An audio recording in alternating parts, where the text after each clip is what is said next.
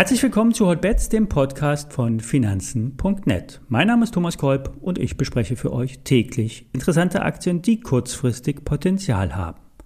Hotbets wird präsentiert von Finanzen.net Zero, dem neuen Broker von Finanzen.net. Handle komplett gebührenfrei, direkt aus der Finanzen.net App oder über die Website finanzen.net slash Zero. Den entsprechenden Link dazu setze ich euch auch in die Show Notes. Bevor wir in die Aktienbesprechung starten, vorab der bekannte Risikohinweis. Alle nachfolgenden Informationen stellen keine Aufforderung zum Kauf oder Verkauf der betreffenden Werte dar. Bei den besprochenen Wertpapieren handelt es sich um sehr volatile Anlagemöglichkeiten mit hohem Risiko und dies ist keine Anlageberatung. Ihr handelt auf eigenes Risiko. Kurz vor dem Wochenendeinkauf betrachten wir das Feld der Supermarktkassensysteme. Klingt nicht so spannend, ist es aber.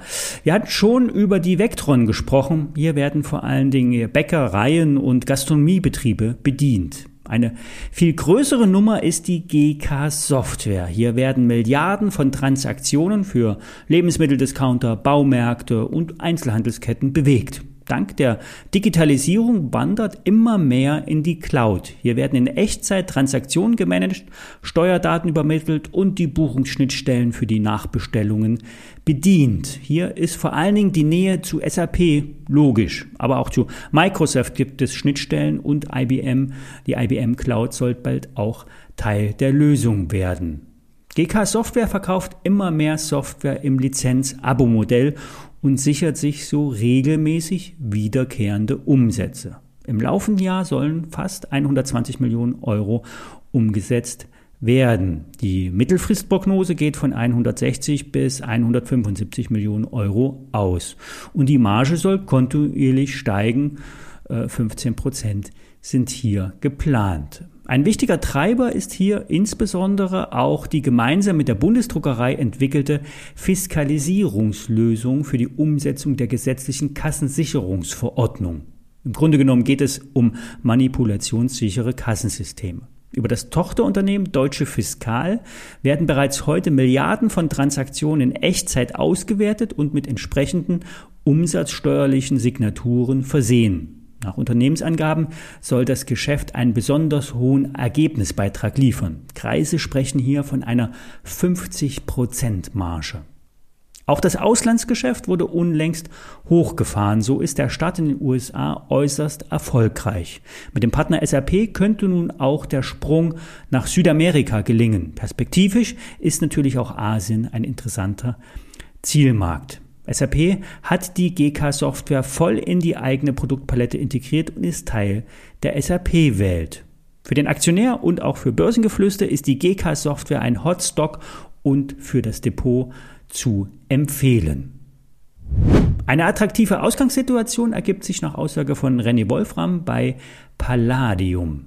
Bei der Analyse spielen die Positionen der Big Player eine Rolle und dazu gehören Spekulanten wie Hedgefonds, Produzenten, sprich Minenbetreiber oder Einkäufer, zum Beispiel die Industrie. Alle haben unterschiedlich gewichtete Interessenslagen. Im COT-Report lassen sich bei einer genaueren Datenanalyse diese Entwicklungen ablesen. Der COT-Report heißt Commitment of Trader und spiegelt die Positionierung der Produzenten und Einkäufer an den US-Terminbörsen wider. Hier müssen wöchentlich die Positionen veröffentlicht werden. Das geschieht zwar nicht äh, also in Realtime, in dem Fall auch ist das nicht nötig, da die Gruppe der Produzenten sich eher ähm, die Verkaufspreise für die nächsten Monate sichert, um ja, die Betriebskosten für die Mine einspielen zu können. Fällt nämlich der Preis zu stark, müsste die Produktion heruntergefahren werden, sprich die Kosten gesenkt werden. Die Industrie will auch Preissicherheit. Auf Basis der Einkaufspreise wird der Verkaufspreis der Industrieprodukte kalkuliert und entsprechend an die Kunden weitergegeben. Aktuell signalisiert der COT-Report bei Palladium geringe Netto-Short-Position. Besagt, die Produzenten sichern sich derzeit wenig ab. Es zeigt, es gibt genügend Nachfrage, um die Produktion in den nächsten Monaten abzusetzen. Gegebenenfalls gibt es auch mehr Nachfrage als aktuell verfügbare Rohstoffe. Ein weiterer Wert ist das äh, sogenannte Open Interest. Hier wird ebenfalls signalisiert, die Produzenten sichern sich unverhältnismäßig wenig über gegen einen äh, Preisverfall an den äh, äh, Future-Märkten ab. René Wolfram will sich diese Chance nicht entgehen lassen. Zwar kann Palladium noch etwas zögerlich in der Kursbewegung sein, doch historisch betrachtet sind bei solchen Kennzeichen der Marktinsider, also der Produzenten, Kursrallies von bis zu 50 Prozent möglich. Privatanleger können bei Palladium nur über Zertifikate agieren. René erwartet Preise von 3000 bis 3500 Dollar mittelfristig. Bei möglichen Rücksetzern bis in den Bereich von 2200 Dollar würde er sogar noch beherzter zugreifen.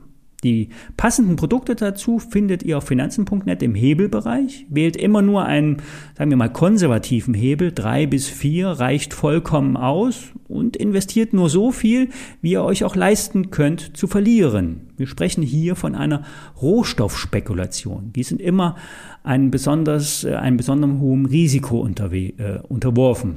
Allerdings sind wir natürlich bei Hotbets sowieso hier im High-Risk-Bereich.